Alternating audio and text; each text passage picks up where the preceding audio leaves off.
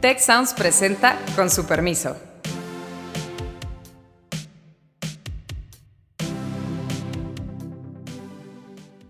Con su permiso, soy Beata Boina y hoy vamos a hablar nuevamente de las elecciones intermedias y también de temas internacionales. Me parece muy preocupante que la primera relación formal que tiene el presidente del observador sea con la vicepresidenta y en México. Yo veo que sí los Estados Unidos como que desde atrás quizás están mandando algunas señales para dar a entender que no eh, no les gusta esa situación. Esta idea de ir a hablar a las cumbres, a decir pues que está muy bien lo que estamos haciendo en México, pues de pronto ya no tiene tanto sentido, ya no tiene, tiene tanta utilidad.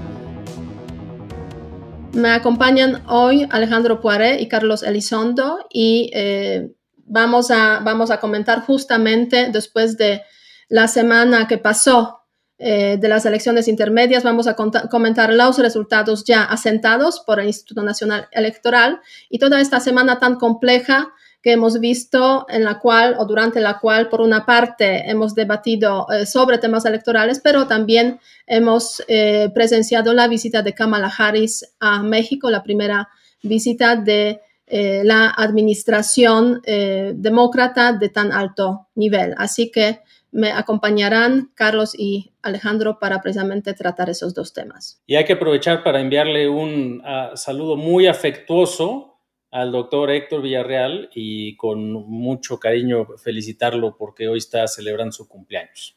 Y que como resultado de su festejo, evidentemente, no vino a trabajar.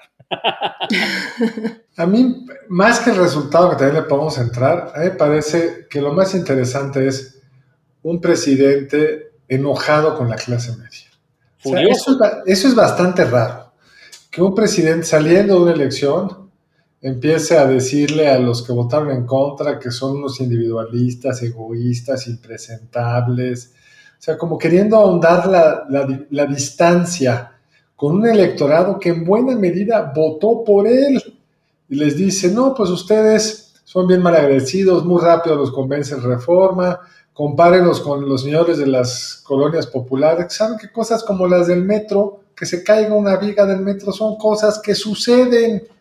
Oye. si no fuera AMLO, estaríamos preocupados. Es decir, ¿qué quiero decir si no fuera AMLO? Si no fuera AMLO, habría un escándalo, habría toda una discusión al respecto, porque nos tiene acostumbrados a cualquier cosa y tiene una credibilidad espectacular yo no conozco ningún presidente del mundo que haya reaccionado hacia una derrota electoral o una parcial derrota. No, pues se supone que estaba muy feliz, ¿no? Y si estaba tan feliz, en parte es porque la clase media, en buena medida, fue a favorecer a su régimen. O sea, menos que hace tres años, sí, una ciertamente una, pero siguen siendo el partido que más votos tuvo.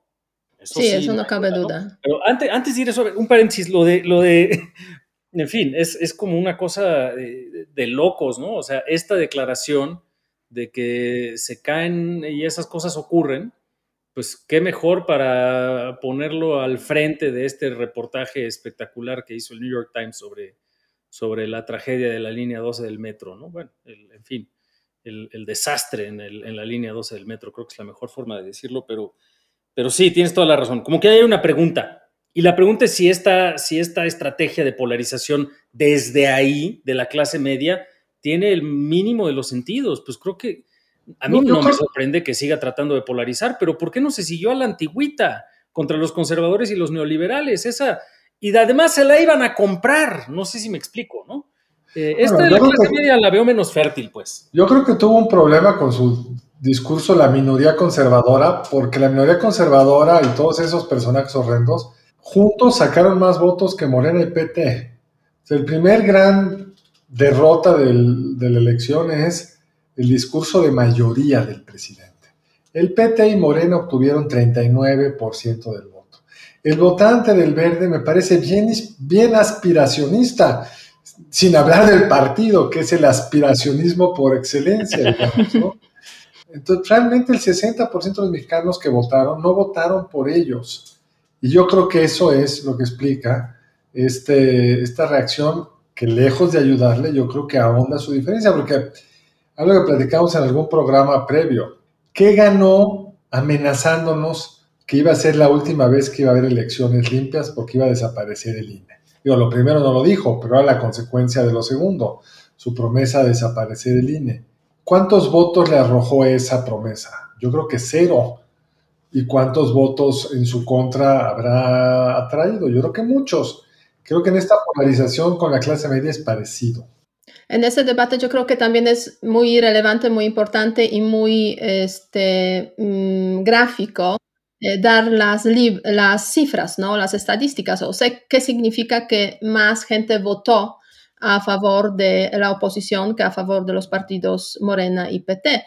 Pues de los 48 millones de votantes, tenemos 20 millones que votaron a favor de Morena, PT, más o menos así, y el resto, o sea, 28 millones serían a favor de los partidos diferentes de los que están gobernando. Yo creo que eso refleja muy bien eh, que pues hay otras ideas, hay otras perspectivas, hay una parte importante de la sociedad que está enojada, está decepcionada y pues busca también otras, otras opciones, otras... Eh, otras posibilidades, ¿no? Y eso, esas elecciones precisamente reflejaron ese, eh, esa búsqueda, ¿no? Y, las cifras eh, me parece que no las presenta con suficiente fuerza la oposición, es una pena.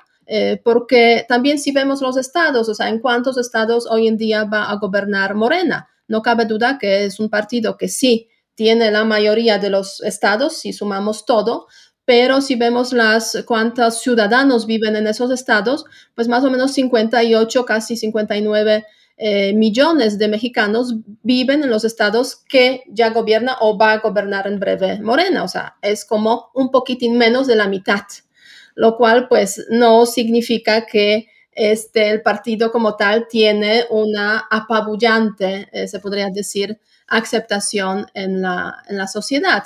O sea, son cifras relevantes que reflejan que la sociedad mexicana, pues sí, obviamente está, está dividida y el presidente lo que intenta es profundizar aún más esas divisiones. Ahora bien, Pero ¿con qué objetivo será la, división? Eh, eso sí, entiendo es, la lógica. Es una gran pregunta, sin duda. O sea, yo me da, la, me da la sensación que esta semana fue una semana un poco de pues tapar la derrota con ese discurso. Eh, no cabe duda que el presidente lo está como este, eh, aún digiriendo, me parece, eh, y, como que aún me da la sensación también que falta como una estrategia clara, más allá de pues dividir un poco la oposición, buscar eventualmente los aliados para el futuro, en el futuro de la Cámara de los, de los Diputados, pero... La verdad, la verdad es que ante lo que estamos, es para mí, en fin, no, no, se me ve la sonrisa, pero sí estoy sumamente divertido. Les voy a decir por qué. Porque de pronto ante lo que estamos, es como a la reedición de nuestra política, eh,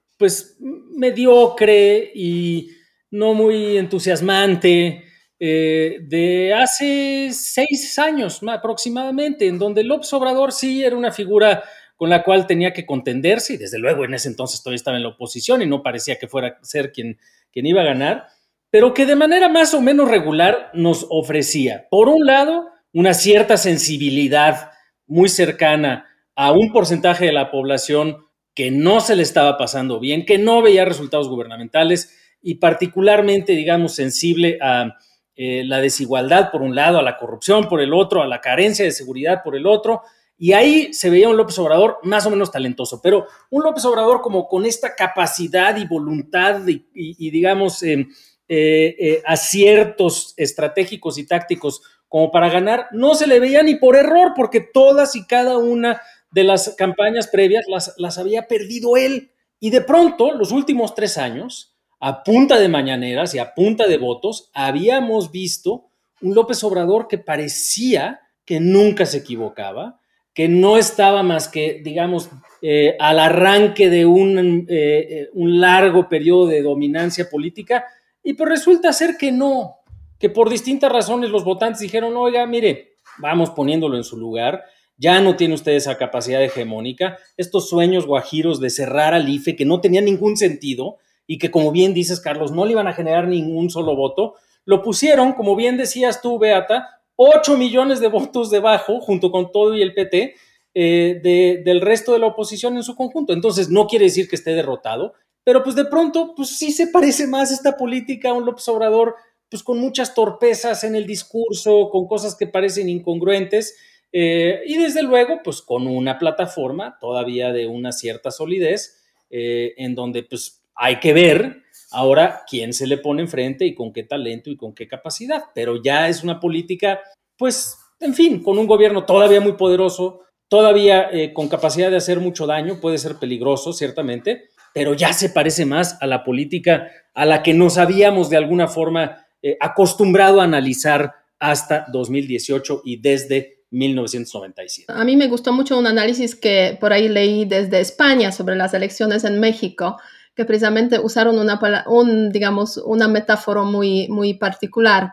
Eh, los primeros, los próximos tres años de este gobierno, bueno, no, un poquitín menos de tres años, de hecho, van a ser los gobiernos eh, de una especie de, digamos, eh, pato cojo, ¿no? O sea, que en principio está bien, pero sí le falta algo. Y eso es como eh, ese tiempo que vamos, vamos a presenciar precisamente porque muchos ya no van a prestar atención tanto a lo que propone, a lo que dice el presidente, aunque siempre va a estar en el centro de atención eh, sin ninguna duda, pero obviamente se van a ir mm, generando eh, diferentes tipos de escenarios políticos, pues ya con vistas a 2020, 2024. O sea, esa digamos, esa presidencia ya incompleta porque dañada por ese golpe que han sido esas elecciones de término medio, básicamente en la Ciudad de México y básicamente pues en la Cámara de los Diputados donde se esperaban los, los resultados mucho más, digamos, amplios de, lo que se, de los que se, se tiene, ¿no? La expectativa es también importante a la hora de evaluar los resultados electorales.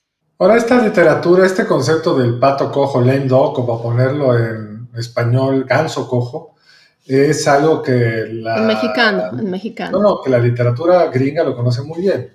Es la idea de que un presidente que ya no se puede reelegir pierde como el umbral, pierde la expectativa de poder futuro. Yo creo que esa es la gran derrota del observador. Sí, claro. El presidente había jugado muy bien diciendo que no se iba a reelegir con el miedo a que se fuera a reelegir y eso como que le extendía el tiempo, por lo menos psicológico, real, porque nunca sabremos si lo hubiera intentado. Hoy eso se ve enormemente complicado.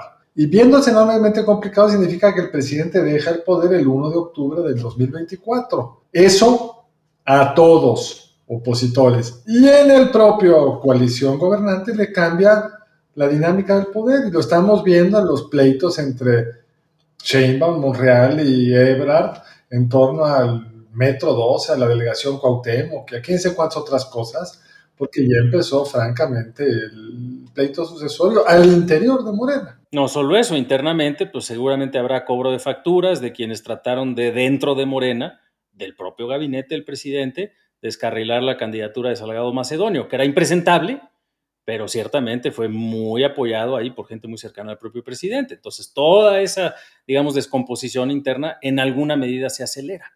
Eh, esa es la realidad. Y otro dato muy importante para eso, que sí hay que comentar, porque este es del día de hoy, estamos grabando en el lunes 14 eh, de junio, eh, pues que finalmente se formaliza ante el INE el Frente Legislativo, la coalición legislativa, después de la alianza electoral entre PRI, PAN, PRD. Eso no impide, por supuesto, que eventualmente el PRI negocie por su lado, etcétera, pero se ve que algo ocurrió del eh, domingo de la elección y el lunes siguiente al día de hoy, que el propio presidente del PRI dijo, bueno, no se me hace que me alcance tanto para ir a negociar solito con el presidente López Obrador, en una de esas sale aún más caro eso que mantenerse en la coalición al interior eh, eh, con el PRI y con, con, el PAN y con el PRD. Entre otras cosas, pues porque igual ella hizo el cálculo de las gobernaturas que vienen el próximo año y pensará que pues en una de esas, si no se van juntos en coalición, pues las gana Morena y son algunas importantes para el PRI, desde luego Hidalgo,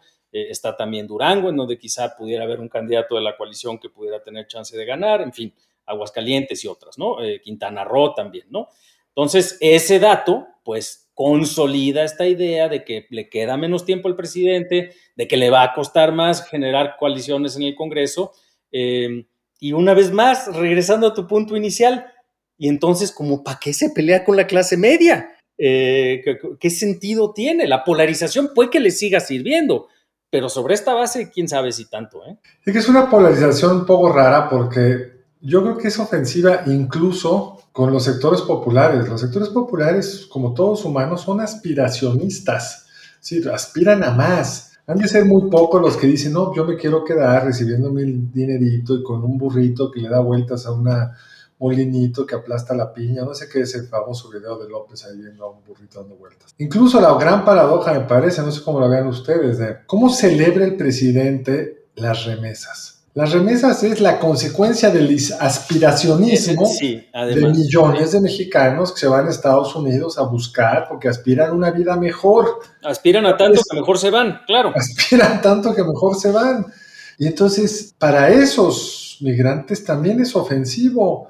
O sea, si, si está mal quedarte en México, en la loca del presidente, estudiar una licenciatura y alejarte del pueblo, imagínate qué mal está irte del país y empezar a hablar inglés y quererte que tus hijos se eduquen en Estados Unidos. Es el aspiracionismo más, en la lógica del presidente, más preocupante. Entonces, ¿con quién queda bien ese discurso anti aspiracionismo. Ah, y hay que decirle entre paréntesis, López es un aspiracionista, o sea, salió de un pueblo que se llama Macuspana, hizo una licenciatura, no le alcanzó ni para la maestría y el doctorado, pero es el licenciado, López Obrador, y se cuidó mucho de recibirse, aunque fuera tardíamente. Entonces... Y gracias a ese título también le sirvió para hacer carrera política y de administración pública. Sin ese título no sería presidente.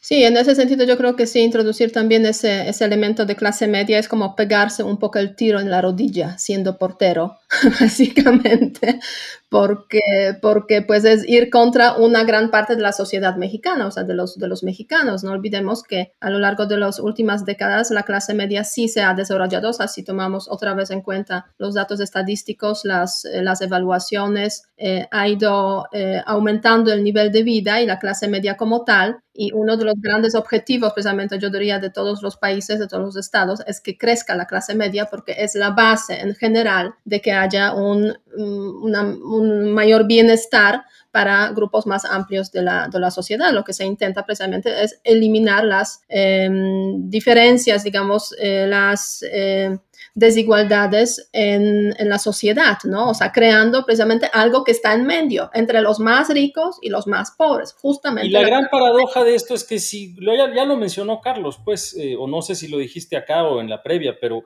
eh, si hay un partido que ha hecho bien su labor de plantear una plataforma muy estudiada en opinión pública, en asuntos muy específicos en materia legislativa, para representar a esa clase media popular que quiere vivir mejor es el Partido Verde, el principal aliado del presidente López Obrador. Partido Verde es impresentable desde muchas aristas, pero en una que ha sido ejemplar, creo yo, desde hace muchos años, es en que sabe hacer su investigación de opinión pública, su investigación de lo que cierto segmento de la población quiere y lo ha ofrecido. Y han sido capaces de vincular eso, por supuesto, con los negocios familiares, lo cual es detestable, pero todas estas ideas de eh, eh, eh, los vouchers para las medicinas, toda una serie de propuestas que están en el corazón de las preocupaciones de la clase media en materia de salud, en materia de seguridad,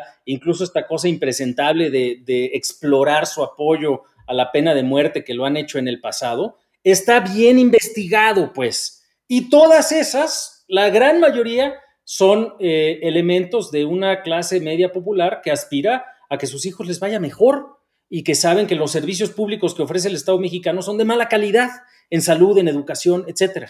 Entonces, creo que ahí, eh, y también esta es una idea tuya, Carlos, que ya eh, habías comentado, pues hay una oportunidad para la oposición para decir, a ver, Partido Verde, diga usted si verdaderamente está en contra de esta clase media que su aliado legislativo, el presidente de la República, tanto pareciera detestar con una serie de iniciativas, ¿no? Pues a ver qué ocurre, pero yo creo que también esta semana nos demuestra un elemento más eh, en este, digamos, rompecabezas, que es el papel de los Estados Unidos, que me da la sensación que los Estados Unidos están apareciendo de nuevo también con más fuerza en ese escenario político mexicano, bueno, primero a través de la visita de Kamala Harris, obviamente, que, fue una visita eh, muy importante, pero este, también a través precisamente de los medios de comunicación, este, este famoso ya, eh, esa famosa ya investigación que se publicó en New York Times, yo la llamo un poco la venganza de Kabbalah, este, riéndome un poco de toda la situación y, todas las, digamos,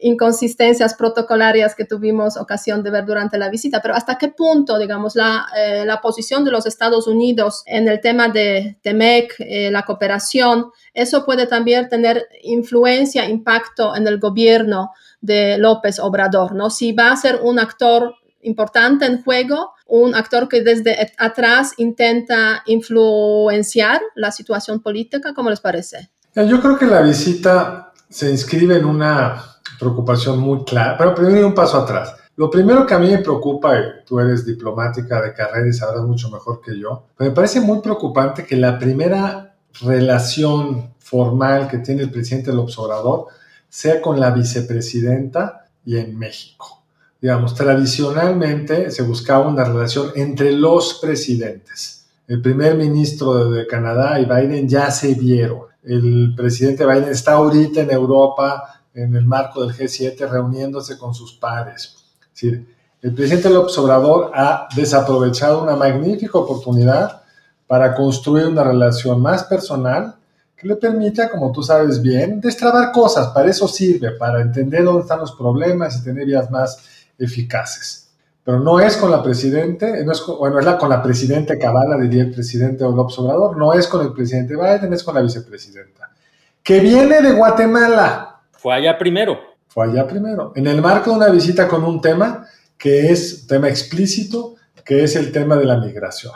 Unas semanas antes, unos días antes, habían convocado al canciller a una reunión del canciller de Estados Unidos, del, del secretario de Estado, junto con los cancilleres de América Central. Entonces ya no estamos estratégicamente colocados en América del Norte, sino en América Central para hablar del tema migratorio. No sé cómo lo veas tú, embajadora, me parece. Sí, no, la verdad es que hay nos muchos. Nos pusimos en un lugar equivocado. Muchos puntos. Bueno, nos pusimos, quiero decir, México se puso o le pusieron a México, porque México se comporta.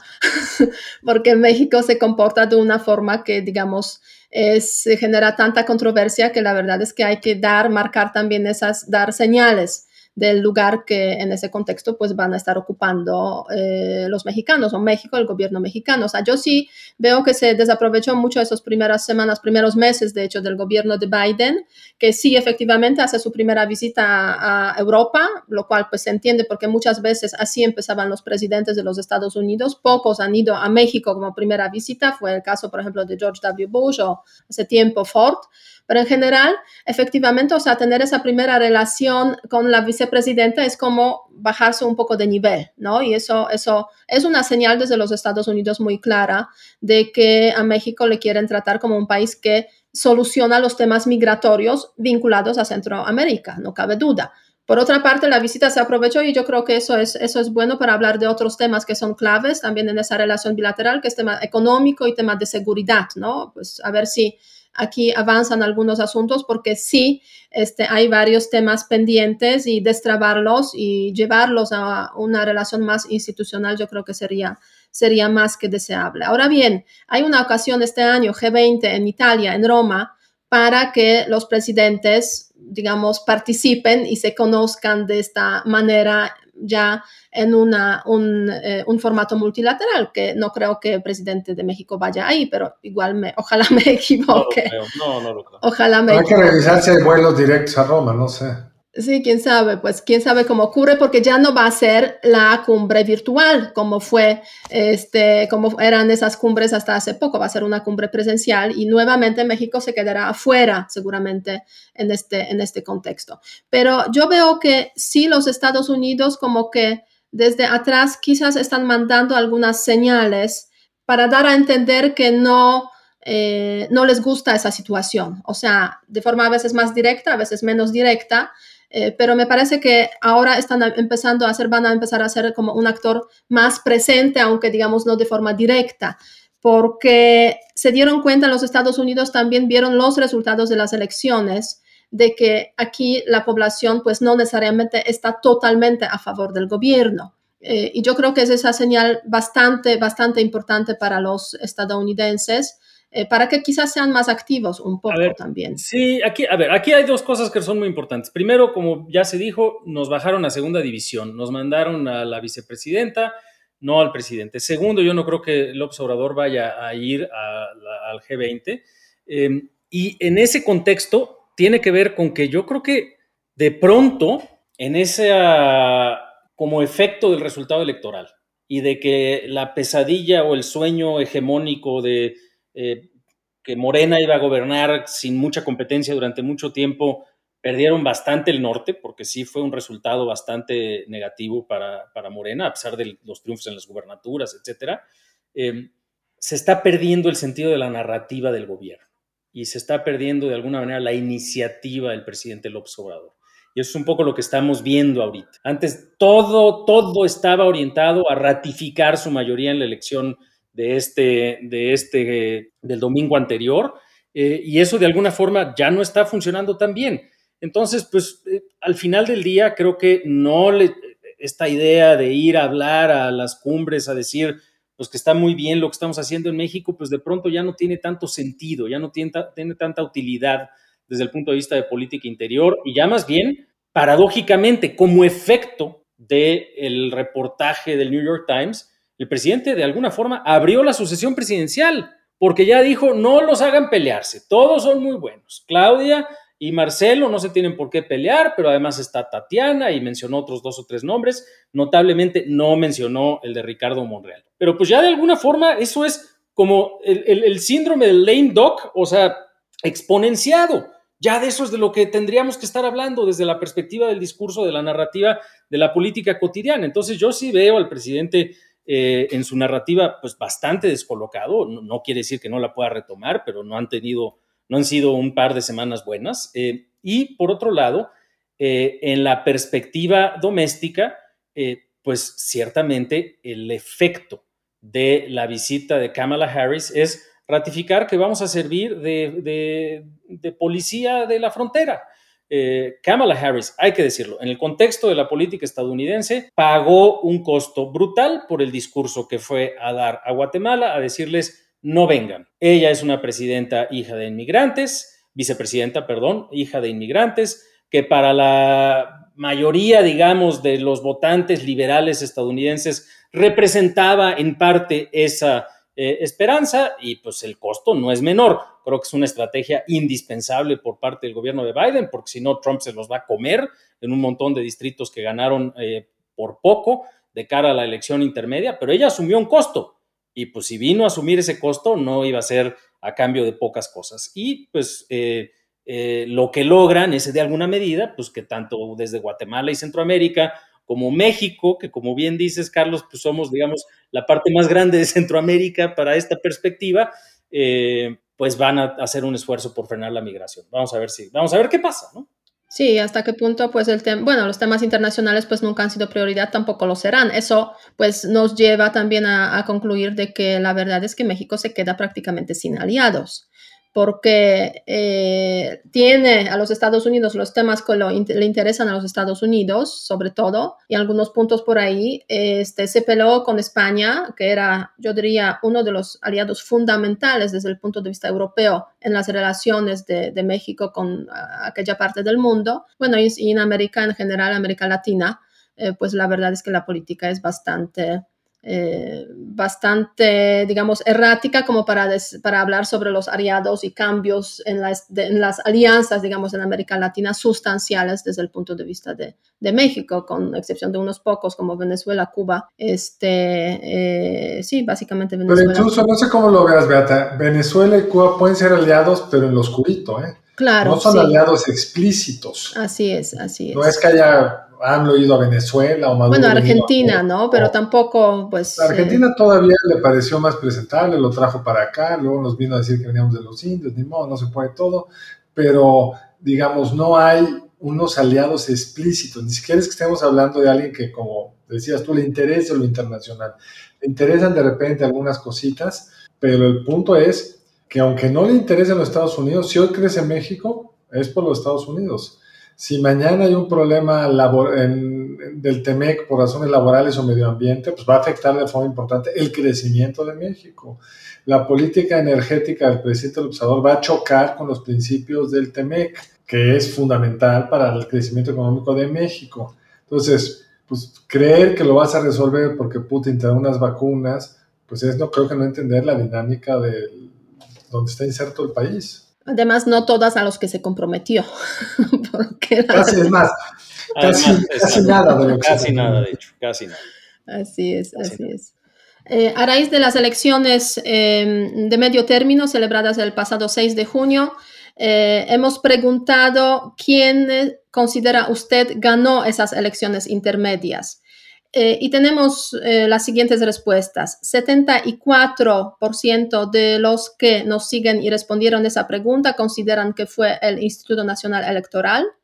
17% coalición opositora, 4.3% el presidente AMLO y 4.3% Morena. Así que de acuerdo con nuestra encuesta que hemos hecho en Twitter, en la cuenta de Ciencias Sociales TEC, eh, claramente eh, el Instituto Nacional Electoral es el gran ganador de esa elección. Ahora bien, para la semana siguiente, eh, la pregunta para la semana siguiente, pues me gustaría relacionarla con los resultados de las elecciones en la Ciudad de México. ¿Cómo cree usted los resultados electorales de la Ciudad de México se reflejarán en los próximos, en los próximos tres años? Primero, este, no van a tener influencia eh, en las elecciones de 2024. Segundo, es una nueva tendencia política que sí tendrá eh, gran influencia en las elecciones de 2024. Y tres, reflejan solamente decepción y esa decepción se les pasará muy rápido a los ciudadanos de esta gran ciudad. Con su permiso, eh, cerramos este episodio invitándoles a que nos sigan, a que comenten, a que nos hagan preguntas y esperamos vernos, escucharnos la semana próxima. Hasta luego y cuídense mucho. Si quieres conocer más sobre el comercio y los negocios, te invitamos a escuchar Territorio Negocios, el podcast en el que hablamos sobre las nuevas tendencias de innovación, emprendimiento, finanzas y liderazgo en México y en el mundo. Escúchalo en Spotify, Apple Podcast y Google Podcast. Muchas gracias al equipo del Tecnológico de Monterrey y de Tech Sounds. Productor ejecutivo de Tech Sounds, Miguel Mejía. Asistentes de producción, María Guadalupe Monroy y Marcela Amezquita. Productoras de Con su permiso, Luz María Ávila y Cintia Coca. Diseño, Ángel Gómez y Daniela Solís. Postproducción, Max Pérez. Les invitamos a escuchar el siguiente episodio de Con su permiso y el resto de programas de Tech Sounds en los canales de su preferencia.